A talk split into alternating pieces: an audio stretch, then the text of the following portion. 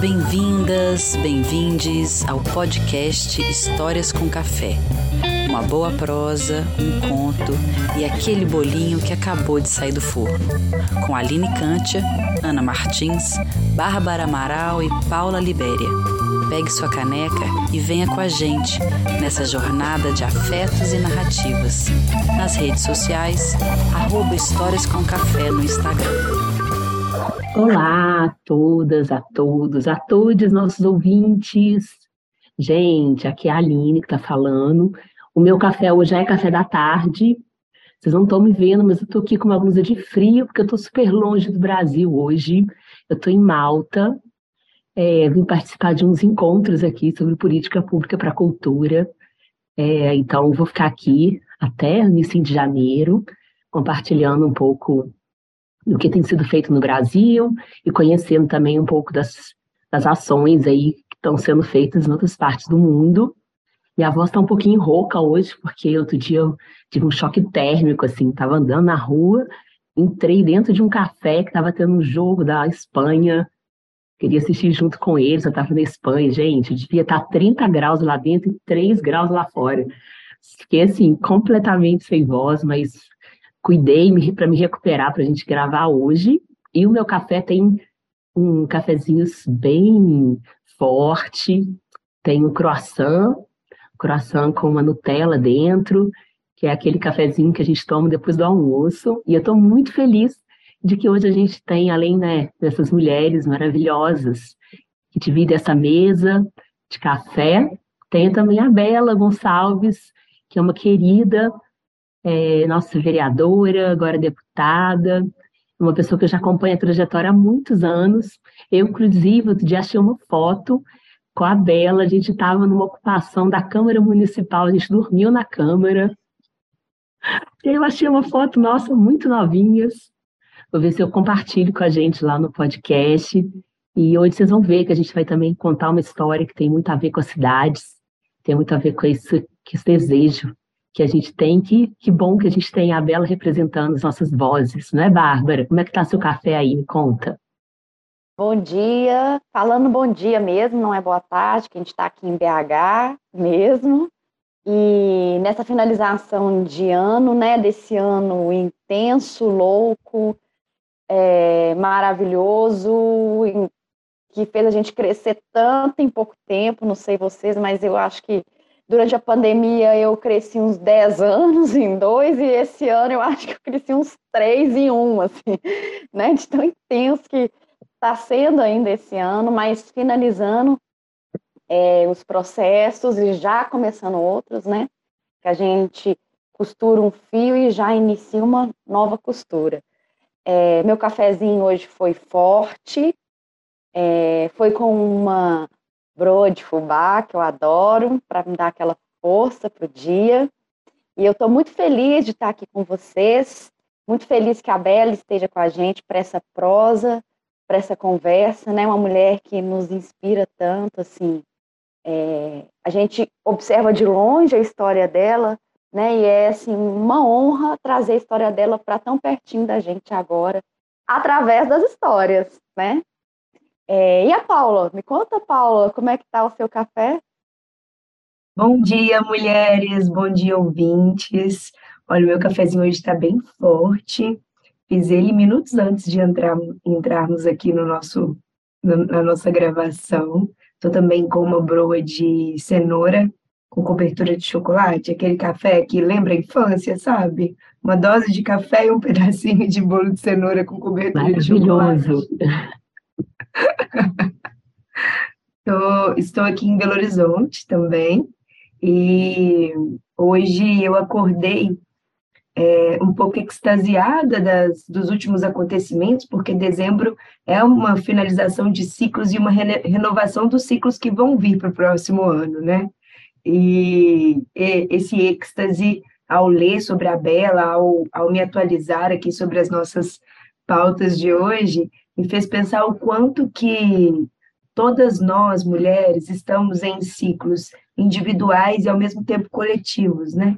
E essas lutas e essas finalizações e essas renovações, elas têm muito a ver com, com essa possibilidade do encontro e de trazer a Bela para estar aqui com a gente hoje e dela fornecer para a gente esse tempo do café da manhã, que é um tempo tão precioso que eu imagino que a agenda política é uma agenda tão cheia e ao mesmo tempo pública o tempo todo, né? E ela está aqui com a gente hoje, trazer esse esse pedaço de tempo, esse pedaço de história para a gente, faz com que pareça que a gente está cada vez mais juntas e também renovando aí os nossos ciclos de 2022 para 2023. Bela, seja muito bem-vinda. É... E a palavra é toda sua, esse episódio é todo seu. Estamos aqui apaixonados e maravilhados por você. Obrigada, Paula, Ana, Aline. Tem jeito melhor de começar um café da manhã num dia chuvoso desse do que com contação de história? Não tem. Meu café também está bem forte, eu gosto de café forte. E eu comi de manhã uma bro, na verdade, uma pamonha recheada com queijo. Aí você deixa ela no ponto certo e quando vai partir o queijo dá aquela esticada. Dá aquela pamonha de, de fubá, não, aquela de milho mesmo. Que eu estou comendo aqui, que está muito gostosa. E estou na minha casa, a casa das plantas. O pessoal acha que a gente da política não tem tempo para cuidar das coisas de casa, mas se não tivesse, eu não tinha mais de 100 plantas. Então, ó, minha casa é a casa das plantas. tem muitas plantas para todos os lados. e é uma alegria é, estar com vocês aqui nesse café da manhã. Estou doida para escutar as histórias. Toda vez que eu escuto vocês, contadoras, contando as histórias, eu entro, mergulho no universo. Então, vai ser muito bom. Gente, bom dia, que alegria, Bela, que bom que você está aqui com a gente. Bom dia, Aline, Paula, Bárbara. É, eu estou aqui em BH, também estou tomando meu café forte, na nossa xícara temática, né? Estou aqui no escritório, talvez vocês escutem alguns barulhos de fundo em algum momento, é porque meu vizinho está fazendo uma obra, mas por enquanto está em silêncio, mas em algum momento a obra vai começar.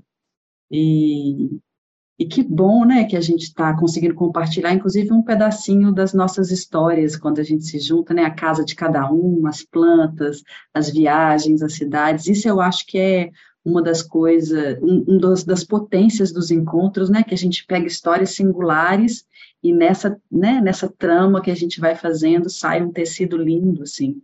E eu acho que é um pouco do que essa história que a gente trouxe, Bela, para você, para a gente poder conversar, né, para ser é, para ser a história pano de fundo assim, né, da nossa conversa, traz também que é uma história que fala sobre a importância da diversidade, né, a força é, de se posicionar e de sustentar o que a gente acredita, o que a gente considera que são direitos legítimos, né, para todos. Então, é, eu espero que você receba essa história como um presente e a todos vocês que estão nos escutando, é, recebam essa história, que é uma história linda é, e forte. E vamos à história, então. Uma pausa, um café e uma história para ouvir e para contar. A Princesa Obstinada. Um certo rei acreditava que o correto era o que lhe haviam ensinado e aquilo que ele pensava. Sob muitos aspectos, ele era um homem justo, mas também uma pessoa de ideias limitadas. Um dia, ele reuniu suas três filhas e lhes disse: Tudo que eu tenho é de vocês, ou será no futuro. Por meu intermédio, vocês vieram a esse mundo. Portanto, a minha vontade é o que determina o futuro de vocês três e, portanto, seu destino. Obedientes e persuadidas da verdade enunciada pelo pai, duas das moças concordaram, mas a terceira retrucou. Embora a minha posição me obrigue a acatar as leis, eu não posso acreditar que o meu destino deva ser sempre determinado por suas opiniões. Pois isso é o que veremos, disse o rei. Ele então ordenou que prendessem a jovem numa pequena cela, aonde ela penou durante alguns anos, Enquanto isso, o rei e suas duas filhas submissas dilapidaram bem depressa as riquezas que, de outro modo, também seriam gastas com a princesa prisioneira. O rei disse para si mesmo: Essa moça está encarcerada não por vontade própria, mas sim pela minha vontade. E isso vem provar de maneira cabal para qualquer mentalidade lógica que a minha vontade e não a dela é que está determinando o seu destino. Os habitantes do reino, inteirados da situação de sua princesa, comentaram: ela deve ter feito ou dito algo realmente grave, para que um monarca, no qual não descobrimos nenhuma fala, trate assim a sua própria filha, semente viva do seu sangue. Mas ainda não haviam chegado ao ponto de sentir a necessidade de contestar a pretensão do rei, de ser sempre justo e correto com todos os seus atos. De tempos em tempos, o rei ia visitar a moça. Conquanto pálida e debilitada pelo longo encarceramento, ela se obstinava em sua atitude. Finalmente, a paciência do rei chegou ao seu derradeiro limite. Seu persistente desafio, disse a filha, não servirá para me aborrecer ainda mais, e aparentemente enfraquecerá meus direitos, caso você permaneça em meus domínios. Eu poderia matá-la, mas eu sou magnânimo. Assim, me limitarei a desterrá-la para o deserto que faz divisa com meu reino. É uma região inóspita, povoada apenas por animais selvagens e proscritos excêntricos, incapazes de sobreviver em nossa sociedade racional. Ali, logo descobrirá se pode levar outra existência diferente daquela vivida no seio de sua família. E se a encontrar, veremos se preferirá a que a conheceu aqui. O decreto real foi prontamente acatado e a princesa conduzida à fronteira do reino. A moça logo se encontrou num território selvagem e que guardava uma semelhança mínima com o ambiente protetor em que havia crescido. Mas bem depressa, ela percebeu que uma caverna podia servir de casa, que nozes e frutas provinham tanto de árvores como de pratos de ouro que o calor provinha do sol. Aquela região tinha um clima e uma maneira de existir próprios. Depois de algum tempo, ela já conseguira organizar sua vida tão bem que obtinha água dos mananciais, legumes da terra cultivada e fogo de uma árvore que ardia sem chamas. Aqui murmurou para si própria a princesa desterrada. Há uma vida cujos elementos se integram, formando uma unidade, mas nem individual ou coletivamente obedecem às ordens de meu pai, o rei. Certo dia, um viajante perdido, casualmente um homem muito rico e ilustre, encontrou a princesa exilada. Enamorou-se dela e a levou para seu país, aonde se casaram. Passando algum tempo, os dois decidiram voltar ao deserto, aonde construíram uma enorme e próspera cidade. Ali, sua sabedoria, recursos próprios e sua fé se expandiram plenamente. Os chamados excêntricos e outros banidos, muitos deles tidos como loucos, harmonizaram-se plenamente e proveitosamente com aquela existência de múltiplas facetas. A cidade e a campina que a circundava se tornaram conhecidas em todo o mundo. Em pouco tempo, eclipsara amplamente em progresso e beleza o reino do pai da princesa obstinada. Por decisão unânime da população local, a princesa e seu marido foram escolhidos como soberanos daquele novo reino ideal. Finalmente, o pai da princesa obstinada resolveu conhecer de perto o estranho e misterioso lugar que brotara do antigo deserto. Povoado, pelo menos em parte, por aquelas criaturas que ele e os que lhe faziam coro desprezavam.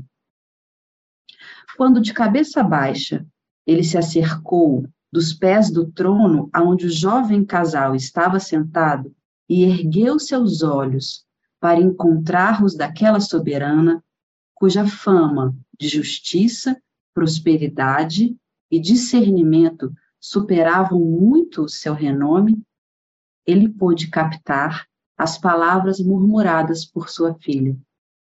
Como pode ver, meu pai, cada homem e cada mulher tem seu próprio destino e fazem sua própria escolha. É essa história. Essa história é maravilhosa, né? Ela é extremamente inspiradora e é a princesa obstinada. É, tem alguns elementos dessa história que fazem a gente pensar, né? Esse pai, para mim, ele é o símbolo do patriarcado, né?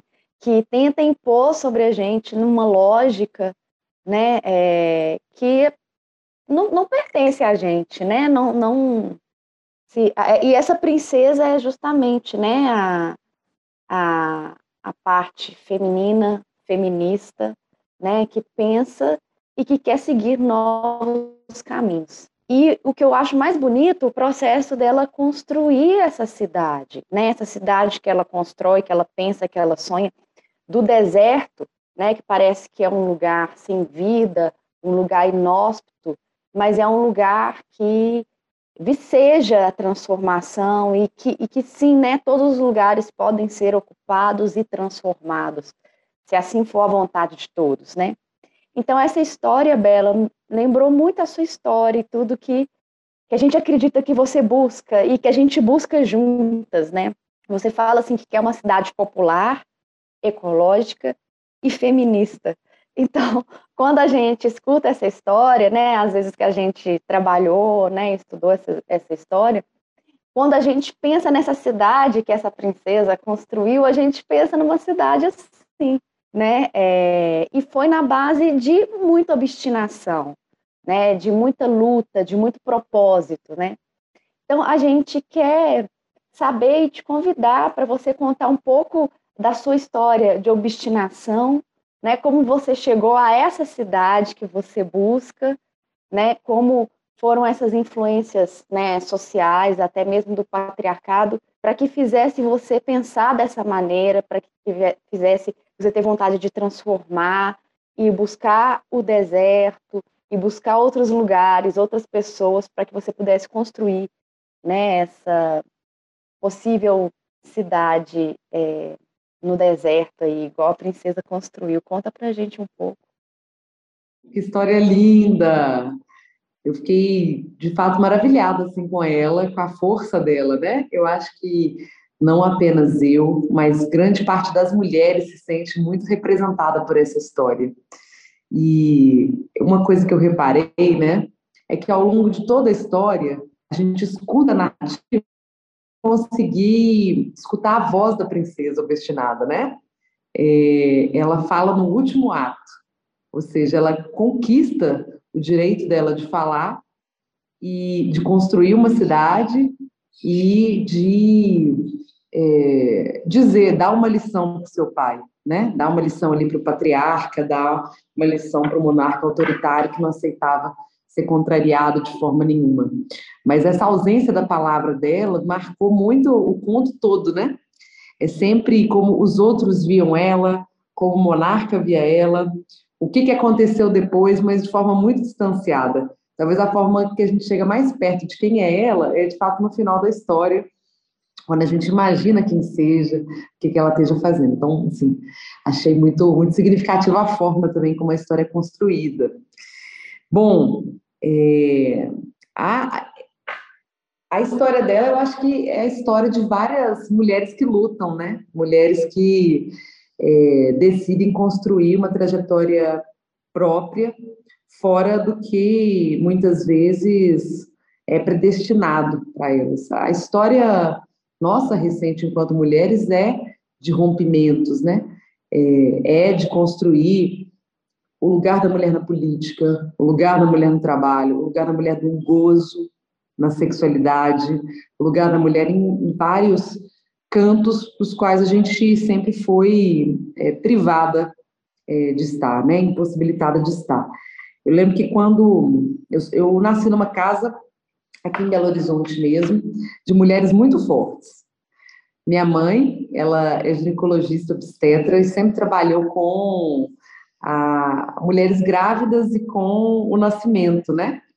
E tenho praticamente a mesma idade da minha irmã.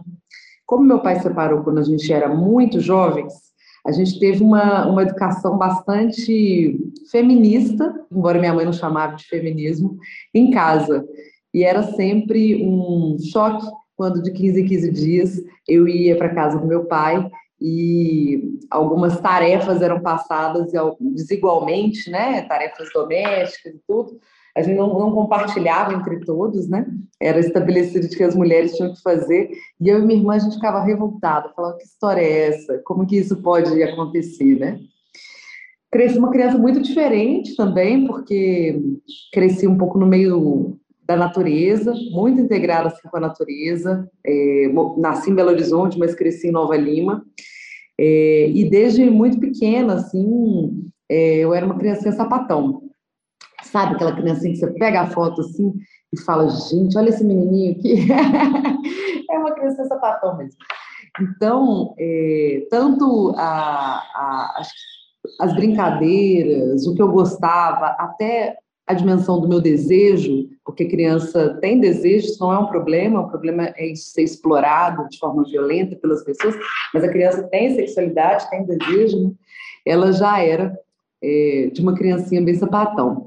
E esse fato de não me enquadrar um pouco nas brincadeiras, no comportamento que era determinado para mim enquanto criança, né, é, me fazia ficar muito sozinha. Então eu passava a maior parte do meu tempo brincando sozinha, conversando com as árvores e inventando amigos imaginários. Então, era uma grande contação de história. A minha infância, ali um pouco nessa solidão, é, mas que me marcou muito.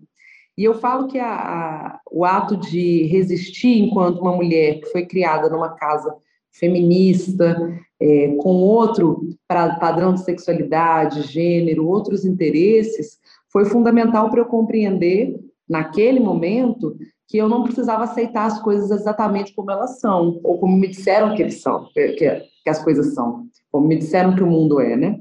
E cresci assim, muito questionadora de tudo. Questionadora de tudo, é, que fui caminhando por também ser essa pessoa para dentro da militância social, né? É, lembro que é, escolhi fazer ciências sociais é, quando eu entrei na universidade e me envolvi logo com a extensão universitária, é, com urbanização de vilas e favelas e a luta contra os despejos. Isso era 2008. Também trabalhei com geração de trabalho e renda no Vale do Jequitinhonha. É, entrei em contato também com vários mundos que a gente, que eu também aprendi a não aceitar, né?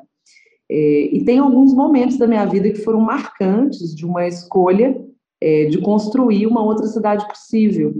Porque assim, quando é, a gente conhece a nossa cidade mais profundamente, né, a gente percebe, é, e isso exige da gente um pouco sensibilidade, questionamento, percebe como o espaço ele é desigualmente construído, né? Primeiro, a gente tem uma cidade muito hostil para mulheres, uma cidade muito hostil para crianças, uma cidade cada vez mais sem calçadas, sem áreas de lazer, com espaço só para os carros, sem espaço de gozo e fruição. Segundo, que a gente vive numa cidade muito segregada e muito desigual. E não apenas o, o espaço é marcado por desigualdade, mas o próprio comportamento do poder público é muito diferente em cada espaço da cidade, né? É, basta a gente perceber como que uma barca da polícia militar entra dentro de uma vila, de uma favela, e como que ela se comporta é, num bairro de classe média em Belo Horizonte, né? É, isso todos nós tivemos sempre muito contato, mas tem alguns fatos, algumas histórias que elas é, fazem a gente dizer assim, é um basta, vou agora trabalhar e construir outra cidade, assim como a Princesa do Destinado também construiu outra cidade, a gente precisa construir outra cidade. Eu lembro que foi 2011, é, eu já estava militante, já tinha muita, muitos envolvimentos, mas a gente, mas esse dia foi muito, muito triste para mim. É, foi um dia em que eu estava trabalhando é, na extensão universitária, no programa Polos, quando a gente recebeu a notícia de que estava acontecendo um despejo ilegal e muito violento no Zilá Expósito, na região norte de Belo Horizonte. Saímos correndo para lá, pegamos carro, carona, enfim, fomos correndo para lá, nós do Polos, e lá também encontramos outros militantes das brigadas populares e moradores de outras ocupações que tinham ido defender aquele território. Você tinha lá uma ocupação de cerca de 40 casas, que tinha sido cercada por mais de 300 homens da, da, da Polícia Militar, além de trabalhadores da SLU e outros que estavam lá para poder destruir aquela, aquela comunidade. E quando a gente chegou, assim, as imagens de desespero que a gente viu foi, foram muito fortes. É, a gente via, por exemplo, uma criança sair com os olhos inchados, né? É, é, com os seus pais chorando, porque é, para forçar os pais a sair de casa, a polícia teria pegado a criança e jogado spray de pimenta na cara dela. A gente teve ali casas derrubadas, né, como da dona Baiana, senhora assim, é, idosa que trabalhou a vida inteira, construiu sua casa, tinha seus móveis e de repente viu que a casa foi derrubada com todos os móveis dentro, porque ela não estava na hora que a polícia chegou para poder fazer a derrubada. É, a gente viu também né, é, o desespero das pessoas, assim, com móveis entre escombros, pessoas machucadas, pessoas feridas, pessoas baleadas, muito gás de pimenta, e os próprios trabalhadores da SLU choravam enquanto derrubavam as casas, porque também eles viviam nessa cidade muito desigual. Alguns deles, inclusive, se negaram a fazer a destruição das casas e se retiraram do lugar. Aquele despejo todo estava acontecendo sem ordem judicial, de forma absolutamente legal. Um processo que depois foi, inclusive, para a justiça, não pela sua, só pela sua ilegalidade, mas também pela sua crueldade. E aí, lá para as tantas horas, umas três horas da tarde, um, um, militante amigo meu, um advogado popular, que talvez vocês conheçam, ele chama Joviano Maier, ele tem meio rim e muitos problemas de saúde. Mas isso não impediu ele de se trancar dentro de uma casa, a última das 40 casas que estava de pé. Ele se trancou dentro dessa casa, reivindicou o espaço de defesa daquela comunidade como advogado popular e resistiu aos gases de pimenta que eram jogados pelas frestas das janelas e da porta. Não saiu daquele lugar. A gente tinha até medo do Joviano morrer, porque aquela casa se transformou numa câmara de gás. Mas, é, quando o sol já estava se pondo, a gente conseguiu a presença do Ministério Público lá, que de fato paralisou a ação pela sua ilegalidade, e aquela uma casa ficou de pé. Foi muito bonito ver a comunidade chorando no meio dos escombros imóveis, vendo todo o povo subir ladeira acima, assim, né, da, da, da, da, da comunidade ir embora a polícia embora, a guarda embora, aqueles técnicos cruéis da prefeitura embora, a SLU indo embora, talvez com um sorriso um pouco maior dentro do rosto, mas todo mundo indo embora e a comunidade chorando. Naquela noite, né, a comunidade permaneceu ali unida e foi uma noite que choveu muito, mas debaixo de uma barraca de lona eles planejaram a reconstrução daquela comunidade. E dali também surgiu as ocupações da Isidora, que hoje abrigam 9 mil famílias na luta pela urbanização, por direito à água, luz, mas também por outros modelos de cidade. Constroem é, hortas agroecológicas, cozinhas comunitárias é, que servem alimentos de graça para a comunidade todos os dias, espaços de referência das mulheres e que vão construindo, a partir do poder popular, outras cidades possíveis. Nesse momento, nesse exato momento, em que a polícia ia embora e a gente comemorava aquela única casa erguida, eu selei meu compromisso de vez com a luta e selei meu compromisso de vez em construir outra cidade. Então, eu queria contar essa história, porque quando vocês contaram a história da princesa obstinada, eu me recordei muito dessa, dessa trajetória toda. É isso. E é muito forte, né, Bela? Acho que você está falando de uma história que é um marco, né? E a gente sempre conversa aqui nas contações de história, a gente se pergunta, né, assim, qual é a história que você escutou que, que de alguma forma te tornou uma contadora de história, te convidou para essa vida, né, assim, da contação de história. E acho que você está contando a sua para nós, né, assim, a história que transformou e fez com que ficasse, fez essa, trans, essa, essa mudança no, na tua vida e ficou claro qual era a tua posição. E eu acho isso tão forte, porque o exercício da gente se posicionar frente aos desafios, né, é que faz nascer as novas histórias, né? Eu acho que de alguma forma é como se vocês estivessem é, nesse momento instaurando, sabe? Eu acho que ressignificando a história de Belo Horizonte inteira quando faz isso, dizendo, olha, essa cidade nasce com essa história, isso também faz parte, né? Senão a gente fica cooptado por essas histórias, né, de é, do capital, né, de que as casas são vendidas, de, do valor da terra, né, é, e acho que isso é tão bonito, porque é, como se fosse uma história de redenção mesmo, acho que a história, quando você falou sobre a narrativa da, história, da princesa obstinada, eu fiquei escutando, falei, é isso mesmo, né, é uma história onde a voz feminina passa por uma redenção, né, você sai de um trono onde só tem um, um rei, e você finaliza a história num trono compartilhado, né, no compartilhado por muitos, né, e, e com a voz de uma mulher dizendo cada um pode, tem o direito de escolher seu destino, né, tem escolha, e, e acho que a tua história está falando disso também, dessa luta pelo direito e pela escolha, né, não pela determinação de qual é o meu lugar, aonde eu devo ficar, né, o que eu mereço, né, isso é muito forte.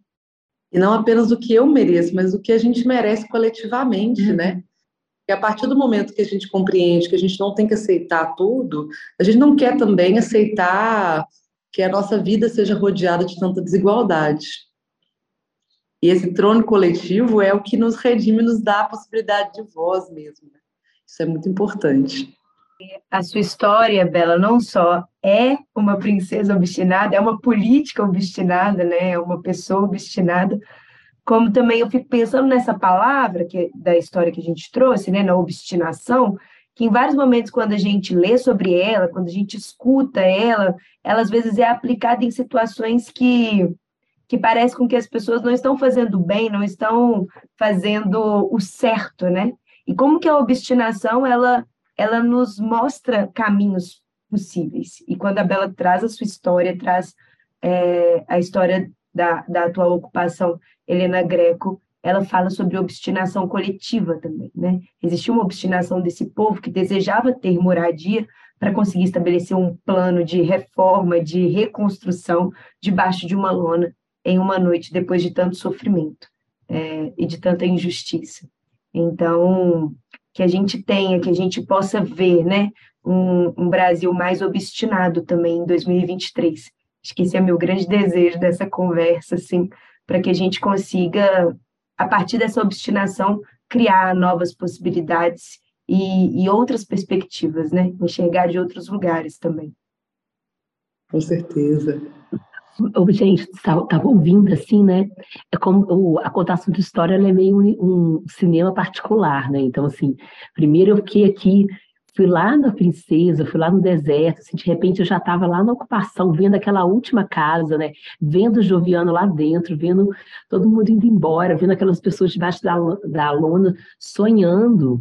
Assim, é, é, é, eu vi, ouvi a sua história, assim, né? Mas essa parte específica, quando você conta que ali você faz é, esse, esse compromisso, assim, é, nos dá, assim, muito desejo mesmo de, de continuar e de estar cada vez mais envolvido, eu acho, também, com essas políticas públicas, com o que a gente acredita, é, é, muito bonito assim pensar como que as histórias, né, seja as histórias de tradição oral que são passadas aí e que são resistência, né, elas só estão aqui porque as mulheres contavam, né, embora os grandes clássicos são sempre colocados como os homens, mas quem contavam as histórias eram as mulheres, né?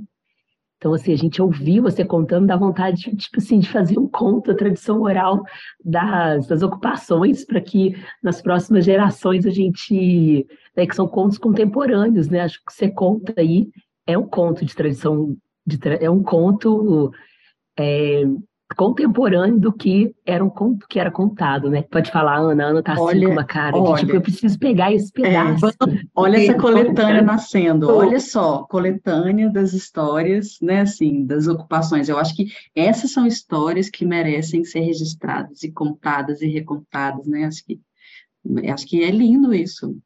Bela já trouxe já o próximo projeto. São tantas histórias. A gente vai refletir assim um pouco sobre a história da nossa cidade a partir da tradição oral. Por exemplo, Belo Horizonte, né? Ontem eu estava na Câmara, numa sessão cafonérrima, que foi a eleição da prefeitura. Cafoné foi horrível. Aí o, o ganhou a presidência da, da Câmara com o apoio dos bolsonaristas do Novo e de todo mundo, que foi o Gabriel Azevedo. Ele é uma pessoa que se acha muito erudito. E ele conta sobre uma cidade de Arão Reis, disso, daquilo. Eu falo, gente, a gente precisa contar mais sobre a Maria Papuda, que ameaçou quem despejou a casa dela para construir o Palácio do Governo. Nós temos que contar mais as histórias de Vicentão, que na sua infância, com sete anos de idade, no Morro do Querosene, jogava garrafas de vidro contra a polícia que vinha fazer o despejo da sua comunidade, sabe? Eu acho que essa, todas essas histórias, elas precisam de fato ser resgatadas, assim, e tem muitas preciosidades. Se vocês quiserem, eu acho uma ótima ideia. Adorei. E olha só a conexão. Nós, a gente fez quatro episódios das mulheres na política. A gente fez com a Cida, com a Isa, com você e com a Maria Papuda. o último episódio que a gente gravou foi contando a história da Maria Papuda e como que ela nos ensina sobre a cidade que a gente quer hoje. É. Não, e, e assim, é muito interessante você falar disso, Bela, porque nós temos muitas histórias da tradição oral de Belo Horizonte com personagens femininas marcantes e que vão assim, né, contra essa lógica a gente tem a loira do Bonfim, né? a gente tem a Maria Papuda, é, as assombrações de Belo Horizonte, né? É, é a assombração que desce a serra né? para chorar aqui embaixo. Né? É uma assombração feminina, é, é uma figura feminina. Como que a figura feminina em Belo Horizonte está totalmente ligada né, ao choro né, e, e a voz do choro dessa cidade, do, da necessidade dessa cidade de transformação, né? A alma que desce da serra, né? A serra que está em jogo desde sempre, para chorar aqui, para mostrar para todo mundo, olha, vou assombrar vocês até vocês perceberem, né, que essa serra está aqui em risco, né? Gente, do... Isso, eu tenho que Não. conhecer da assombração da serra é a, a, a, alma penada, é uma alma penada ela... que desce da serra de uma mulher para chorar, e ela fica chorando, ninguém sabe por que ela chora. ela fica andando pela Savassi, ela desce até a rodoviária, as pessoas ficam só escutando um choro de mulher. Aí de, de manhã, quando o sol, antes do sol nascer, ela volta para a serra. Nossa, arrepiada. É, eu também. né, a gente tem a, a, a Loira do Bonfim, né, que, que ficou bastante popular aí na década de 60, 50, 60, né, é, ela também é uma figura de resistência, né, ela, eu fico pensando assim, na geração da minha, da minha avó, dos nossos, né, das nossas avós, como era a palavra da mulher nessa cidade, né, Não, era a mulher era igual a princesa obstinada, né? Ela, ela não tinha, a palavra dela não chegou, né? A palavra da, da, das gerações das nossas avós chega através de nós agora, né? A gente tem que sempre lembrar e honrá-las, né? Por esse processo todo, mas é, a palavra final lá da princesa, né? Para o pai, para o patriarcado, na verdade, começou com as nossas avós, né, que ocuparam essa cidade, né, esse país e tal. Começou com elas dizendo: não, eu prefiro ficar presa aqui do que fazer o que você está querendo que eu faça. E terminando, né, e concluindo com a gente dizendo: olha só que eu consigo construir. Né, eu acho que a gente está vivendo esse processo dessa história, mas é uma história de geração, né? Não, não é uma história de uma vida só, são muitas vidas, muitas mulheres, né? Outra coisa que me fez pensar. Oi? De nada e do silenciamento, né? Ela se redime no trono coletivo no final.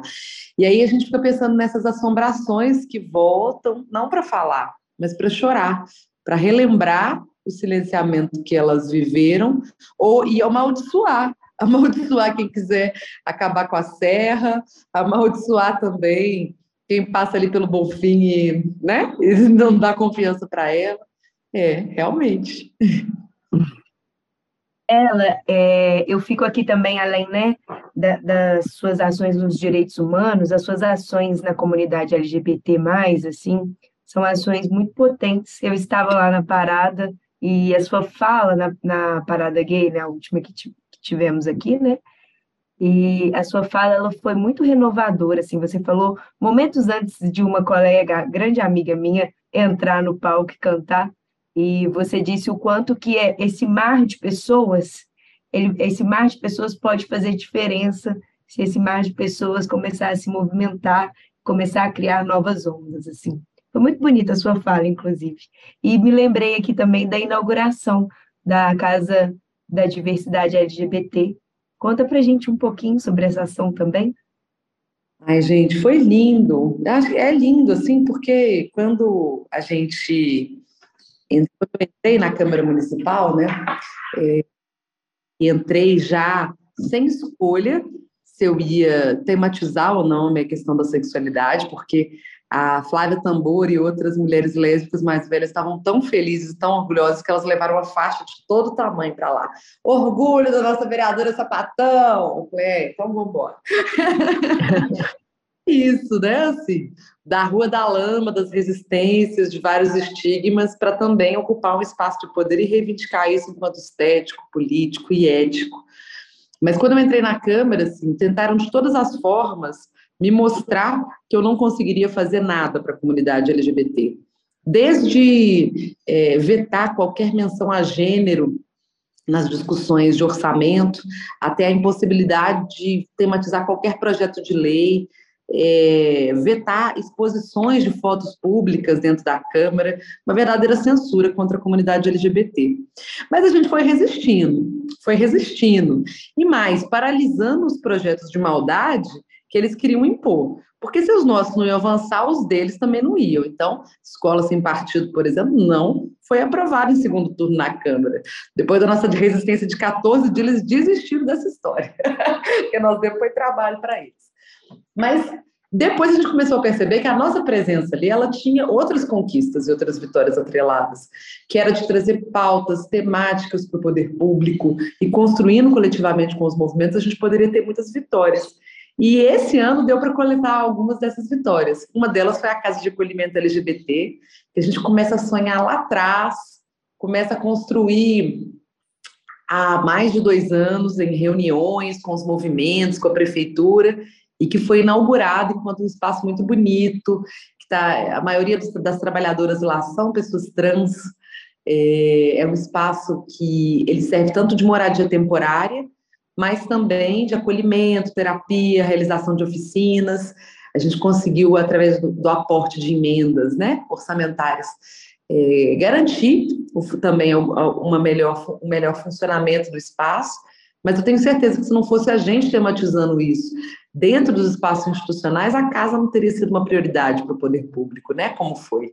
E agora a gente também vai ter é, a gratuidade é, de retificação de nome e gênero para pessoas transexuais e transgênero. Então, isso foi feito uma emenda minha, da Isa, da Duda, é, que conseguiu garantir isso. Houve um peso inicial de ser a primeira pessoa LGBT da, da Câmara, mas que depois da resistência de escolas e partidos viramos três ou quatro, né? quatro pessoas lá tematizando isso e que conseguiu garantir mais vitórias. Agora eu vou para a Assembleia, também como a primeira pessoa LGBT assumida da Assembleia. Espero chegar esse ano para poder construir um futuro em que muitas mais pessoas LGBT vão ocupar esse espaço. Porque os aliados são muito importantes, mas a gente também tem que estar tá lá, né? Com certeza, Bela. O mandato é coletivo e a representatividade ela precisa de permanecer nesses espaços de poder mesmo. Que bom ter essa notícia aqui em primeira mão no nosso podcast, que é a retificação do nome gratuito. Espero que essas pessoas que estejam escutando também acompanhem a sua história, acompanhem os seus feitos, porque você é, um, além de ser uma pessoa muito importante na nossa política, é uma pessoa muito importante nos nossos movimentos da cidade de Belo Horizonte e agora em Minas Gerais. Vamos que vamos. Bela, quero super te agradecer, assim, super importante você estar aqui com a gente.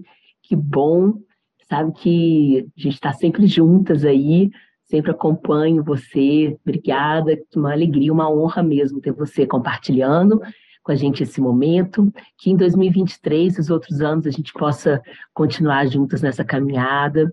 É, dizer uma coisa muito legal, assim, já que a gente está cheio de novidades em primeira mão, que a gente aprovou um projeto, o Ponto de Cultura, né, que foi de uma verba até do Gabinetona, é, e aí a gente, um dos nossos projetos, assim, vai acontecer nas ocupações, então, a gente vai levar umas, umas formações de narração de histórias, e a gente quer construir um banco de dados dos artistas também, que a gente tem percebido, assim, numas pesquisas, que muitos artistas, ocupações, às vezes não conseguem acessar é, alguns lugares, é, alguns editais públicos, e a gente quer também fazer um banco de dados para descobrir quem são esses artistas, para formá-los também, para também ajudar a pensar um pouco, trazê-los para os nossos eventos, trazê-los para estar. Li, seu Vanderli é violeiro e contador de histórias. Ah, que maravilha! Então é isso, então vai ser ótimo, assim, espero que a gente possa continuar construindo juntas essa cidade. Obrigada por estar aqui com a gente hoje, sempre. Obrigada a vocês, estou muito feliz com esse café da manhã maravilhoso. Conversar e que a gente faça um café em breve, pessoalmente, né, gente? Presencialmente. Vamos sim, obrigada aqui e muito orgulho de vocês, mulheres. Vamos seguir rompendo, seguir construindo essas outras cidades possíveis. Eu agradeço também, Bela, muito obrigada. E acho que a tua presença no nosso coletivo hoje me fez lembrar uma outra história, que é uma história originária, que eu acho que elas são muito potentes, né?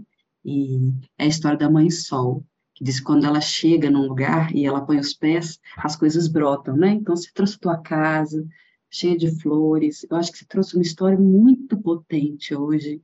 Então, acho que essa, essa marca sua também fica, que aonde você põe o pé, muita coisa brota. E eu acho que esse, esse projeto coletivo de trazerem histórias, as novas histórias urbanas, é um projeto que que está brotando aqui, né? a tua presença vai fazer ele se fortalecer. Muito obrigada.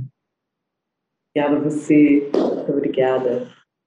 Também quero agradecer, né, além da presença da Bela, a presença da escuta de todos vocês que estão nos escutando, que nos escutaram nessa temporada que se encerra hoje, né? Que são as histórias e as a política e as mulheres na política, né? Provando que as histórias podem nos inspirar a mudar e que as histórias que acontecem no dia a dia também podem nos inspirar, né? E as histórias que são contadas hoje serão tradição oral no futuro e serão contadas para outras gerações. Então a gente faz parte do processo de memória da nossa cidade, né? E isso é uma responsabilidade boa, né?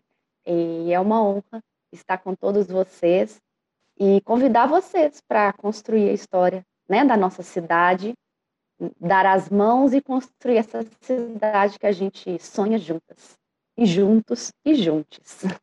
Um beijo, gente. Até a próxima temporada. Para vocês. Tchau, tchau. Esse foi o nosso podcast Histórias com Café. Uma boa prosa, um conto e aquele bolinho que acabou de sair do forno acompanhe, indique e, é claro, se prepare para o próximo. Vocês nos encontram também nas redes sociais. arroba Histórias com Café, no Instagram e no Facebook.